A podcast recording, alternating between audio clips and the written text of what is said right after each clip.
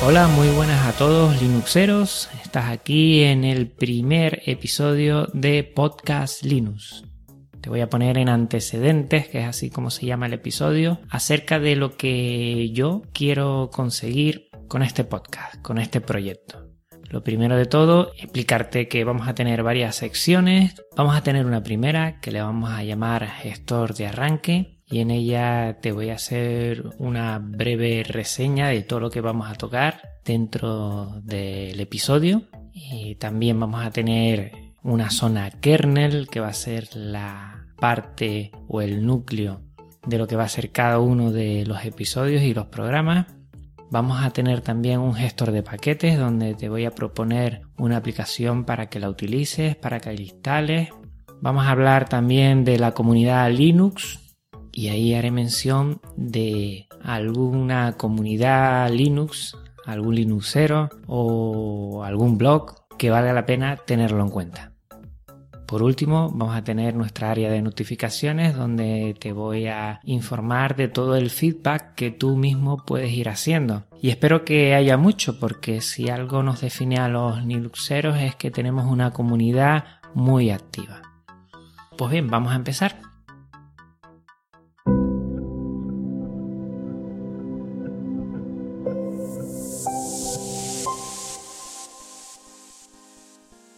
Este podcast va acerca del usuario de a pie de Linux. No pretendo con esto hablar de conceptos muy difíciles o hablar para desarrolladores, ni mucho menos. Yo soy un usuario de Linux del montón.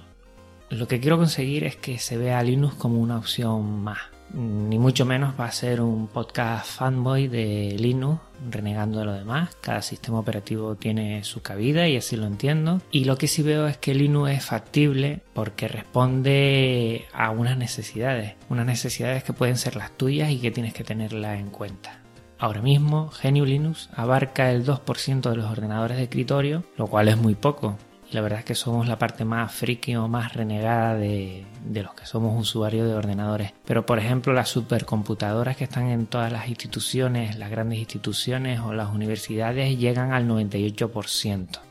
Hay muchos sistemas operativos, tenemos Windows que se lleva la mayoría de la tarta, macOS que poco a poco va subiendo mucho, tenemos Unix, tenemos Solaris, tenemos FreeBSD o OpenBSD, tenemos Google Chrome que últimamente está ganando muchos adeptos y en Estados Unidos está consiguiendo un buen trozo de la tarta. Pero en fin, mi objetivo es que todos ustedes conozcan diferentes distribuciones, diferentes distros, escuchen la diversidad de entornos gráficos que pueden conseguir los comandos principales que se utiliza en Linux, diferentes aplicaciones y también tener un espacio para charlar con aquellos usuarios linuxeros que tengan mucho que decir.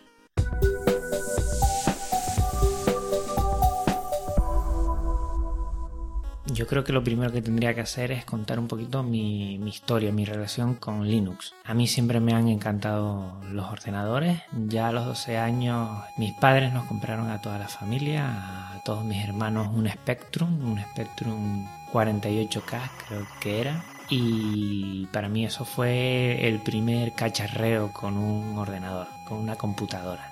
A los 20 años ya tuve mi primer ordenador con Windows 95 recuerdo. Y bueno, siempre estaba instalando cosas, quitando cosas, intentando modificar. Siempre me gustaba mucho eso.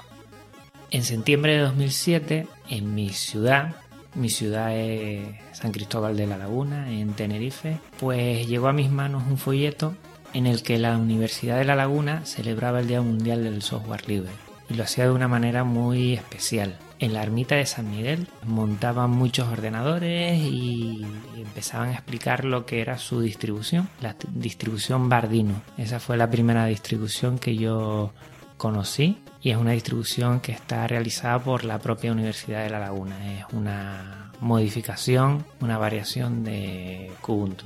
Y a partir de ahí, pues bueno, me llevé ese CD regalaban CDs para que lo pudieras instalar o por lo menos para que pudieras ojear y si quisieras instalar ese, esa distribución. Y nada, lo que hice fue utilizarla. No me gustó mucho KDE, sinceramente. KDE es un entorno de escritorio, no llegó a convencerme. Pasé rápidamente a Ubuntu, Ubuntu con Genome, y ese sí me gustó y estuve ya varios años utilizándolo. La primera vez que utilicé fue el Ubuntu 7.10 en un Acer de 15 pulgadas y un giga de RAM. Iba muy justito y tuve algunas dificultades con la gráfica, pero llamaba mucho la atención. De ahí eh, pasé a un ordenador muy pequeñito, el Asus PC de 7 pulgadas, que era el primer netbook, no sé si se acuerdan, y tenía ya eh, un Linux instalado, el Linux Sandro. El problema de este netbook es que las 7 pulgadas se quedaban muy muy pequeñitas para las ventanas y muchas veces se colapsaba porque le costaba mucho mover todo el sistema. De ahí pasé a un Acer 1001 de 10,6 pulgadas, que es más o menos las dimensiones de pantallas en las que yo personalmente me encuentro muy a gusto. El problema que tuve es que tenía una tarjeta gráfica, una Intel GMA 500, que daba muchísimos problemas de compatibilidad con los drivers. Eh, estuve prácticamente varios años no pudiéndole sacar todo el rendimiento posible y bueno, estuve de todos modos varios años con, con ella. A partir de ahí, eh, ya el ordenador que tengo portátil es un Acer E11 que vino con Windows 8 y lo primero que hice fue descargarme una distro, creo que fue Ubuntu la primera que le puse y rápidamente en 15 minutos ya tenía formateado el disco y me deshice rápidamente Windows 8. Recuerdo que con mi primer portátil tuve Windows XP y Ubuntu 7.10 apenas tres meses y a los tres meses entendí que me encontraba muy a gusto con esta distribución de Linux y desde ese momento hasta la actualidad pues siempre he utilizado Linux para todo. Y la verdad es que no he hecho en falta ni Windows ni me llama mucho la atención personalmente lo que es el mundo Mac tampoco. Me encuentro muy muy a gusto utilizando Linux también tengo un ordenador de sobremesa, un Intel Core i5 con una tarjeta GeForce 210 que es muy sencillita 4 GB de RAM y últimamente le he puesto un disco duro SSD de 120 GB, se lo he cambiado, va como un tiro, la verdad es que es lo mejor que le puede pasar a tu ordenador independiente del sistema operativo que tengas, utilizar estos discos de estado sólido porque van, vamos, facilita el rendimiento y van a una velocidad de, vértigo. Actualmente tengo el Linux Mint eh, en el entorno gráfico XFCE porque me gusta mucho, me gustan mucho los entornos minimalistas, entornos sencillos, para sacarle bastante eficiencia después al rendimiento de la computadora. También tengo varias Raspberry Pi, bueno, tengo las tres que han salido al mercado en su momento, menos la cero, tengo la Raspberry Pi 1, 2 y 3 y también ahí he cacharreado un poco con GNU Linux. En la Raspberry Pi 3 tengo ahora puesto Ubuntu Mate, una distro especial para los procesadores ARM y ha mejorado muchísimo comparado con la 2, va mejorando muchísimo en rendimiento.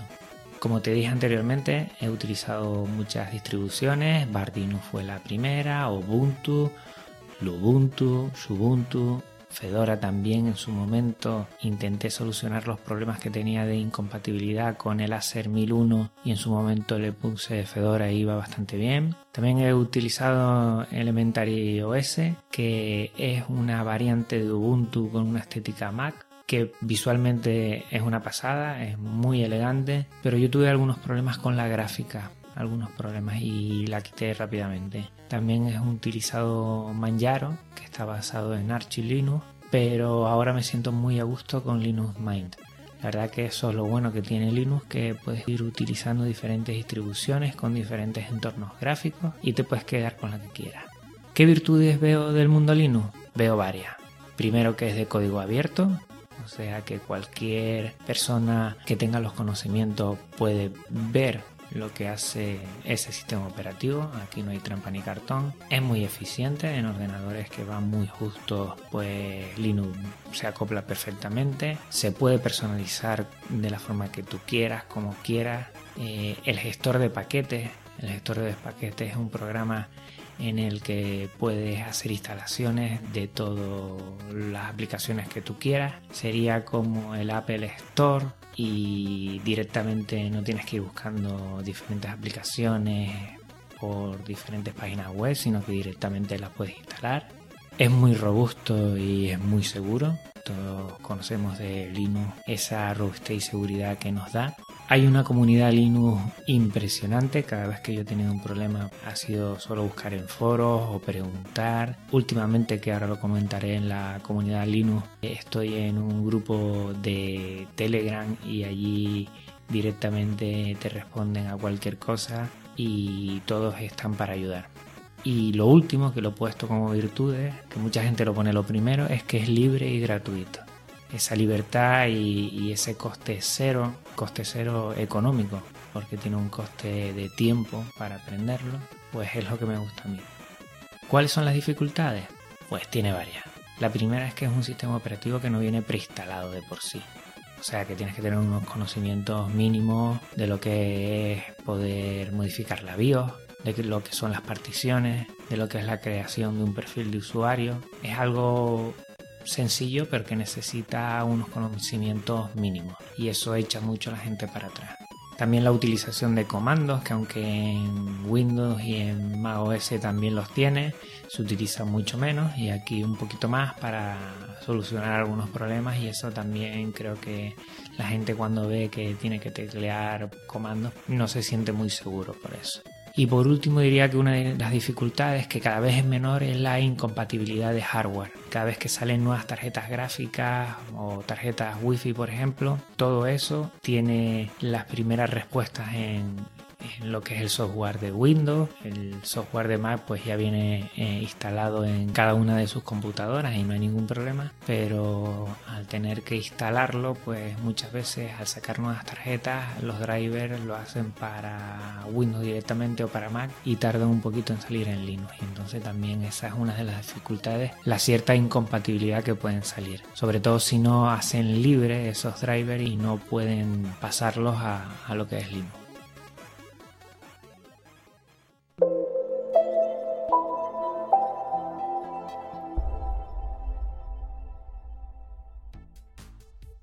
Bueno, pasamos ahora al gestor de paquete. Como te dije anteriormente, el gestor de paquete es esa aplicación del sistema que tiene el centro de software y te voy a comentar una aplicación que se utiliza mucho en Linux, pero también la puedes utilizar en otros sistemas operativos y es LibreOffice. LibreOffice es una suite de ofimática que es libre y de código abierto y está desarrollada por The Document Foundation se crea como una bifurcación de OpenOffice en 2010.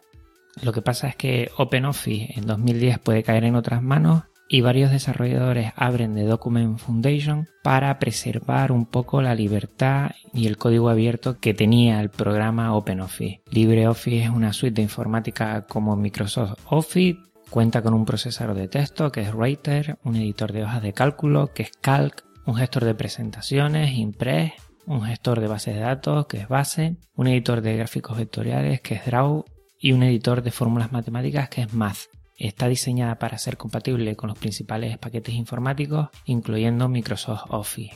¿Por qué lo traigo aquí y es la primera que traigo al programa? Porque creo que es un software libre que podemos utilizar todo. Ya tengas Windows, ya tengas Mac OS o teniendo Linux también, que viene en la mayoría de las distribuciones lo puedes utilizar perfectamente y conocer lo que es el software libre. Puede ser la antesala para que empieces a utilizar un software libre y, puedas dar el salto en algún momento. Actualmente está por su versión 5. Últimamente están haciendo una mejora sobre todo de su interfaz gráfica. Intentan que su diseño gráfico sea más ameno y más cercano, una cosa que algunos echan en falta al principio, pero te puedo asegurar que se está utilizando bastante. Últimamente en mi trabajo, yo soy profesor, muchos compañeros la están instalando en sus Mac y en sus ordenadores Windows porque están cansados de intentar craquear Microsoft Office y que tengan algún problema con el número de serie. Se están pasando y, y están viendo que es posible utilizarlo Es una alternativa perfecta que funciona y aunque haga cosas de otra forma, porque siempre hay que pensar que con GNU Linux vas a hacer cosas muy parecidas o, van a solucionar las necesidades que tengas, pero siempre de otra forma. Por eso te digo que si tienes otro sistema operativo que no sea el del pingüino, te aconsejo que puedas echarle una visual a lo que es LibreOffice. Se está implementando en muchos sitios. Eh, desde 2003 se habla de que muchas instituciones están migrando a esta suite. Por ejemplo, en 2005 la Gendarmería francesa anunció su migración a la suite OpenOffice, migrándose en la actualidad a una versión de LibreOffice para Ubuntu. En 2012 en España, en la ciudad de Las Palmas de Gran Canaria, 1.200 de sus equipos migraron a la suite, suponiendo un ahorro de 400.000 euros. El año pasado, el Ministerio de Defensa de Italia hizo pública su migración a la suite de 150.000 de sus equipos informáticos. El gobierno del Reino Unido también realizó su migración en el año 2015, afectando a todos sus organismos. Como ves, te he puesto un ejemplo de algunas instituciones que lo están utilizando. También en 2013, la Comunidad de Valencia, en España, completó su migración de sus equipos de la suite, alcanzando a 120.000 equipos, incluyendo escuelas y tribunales. Y con todo esto quiero decir que es una alternativa factible y que funciona. Te animo a que la utilices y que le eches un vistazo.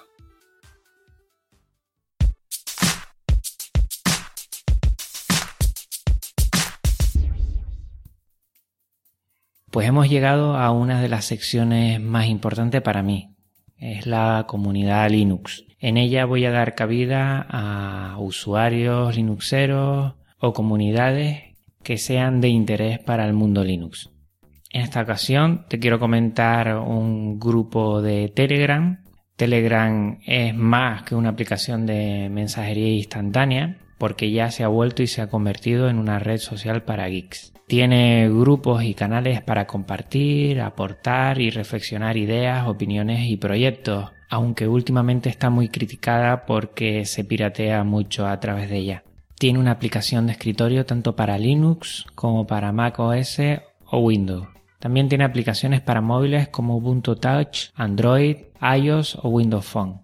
En esta ocasión te quiero compartir un grupo de GNU Linux en español te voy a dejar en las notas del episodio cuál es y es GNU Linux Grupo. Tiene cerca de mil miembros y son bastante activos a la hora de compartir, solucionar problemas o comentar algunas noticias del mundo Linux. Te lo recomiendo si quieres empezar a conocer este mundillo porque aportan muchas ideas y dan solución a problemas de algunos componentes del grupo.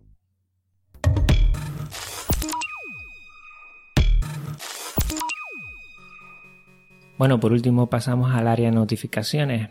Aquí lo que quiero recoger es todos los mensajes que me hagas llegar. Espero, como dije al principio, que la comunidad Linux sea muy activa en ese sentido. Y tanto si quieres aclarar algo como quieres comentar algún dato que haya dicho yo y no estés de acuerdo, pues abiertamente y libremente lo puedes hacer. Principalmente puedes utilizar dos vías. Si deseas contactar conmigo por el correo, puedes hacerlo a través de podcastlinux.gmail.com. Si lo quieres hacer a través de Twitter, me puedes buscar como arroba podcastlinux. Espero con muchas ganas tu mensaje y como dije al principio, este podcast está hecho para dar a conocer el mundo GNU Linux, pero también me va a servir a mí para aprender, para soltarme un poco con el micrófono, o sea que toda propuesta de mejora será más que agradecida. Y nada más, este es el final. Si te soy sincero, he estado bastante nerviosillo en este primer episodio, pero me apetecía mucho hablar de Linux. Si también tú quieres hacerlo, ponte en contacto conmigo. Venga, hasta el próximo episodio.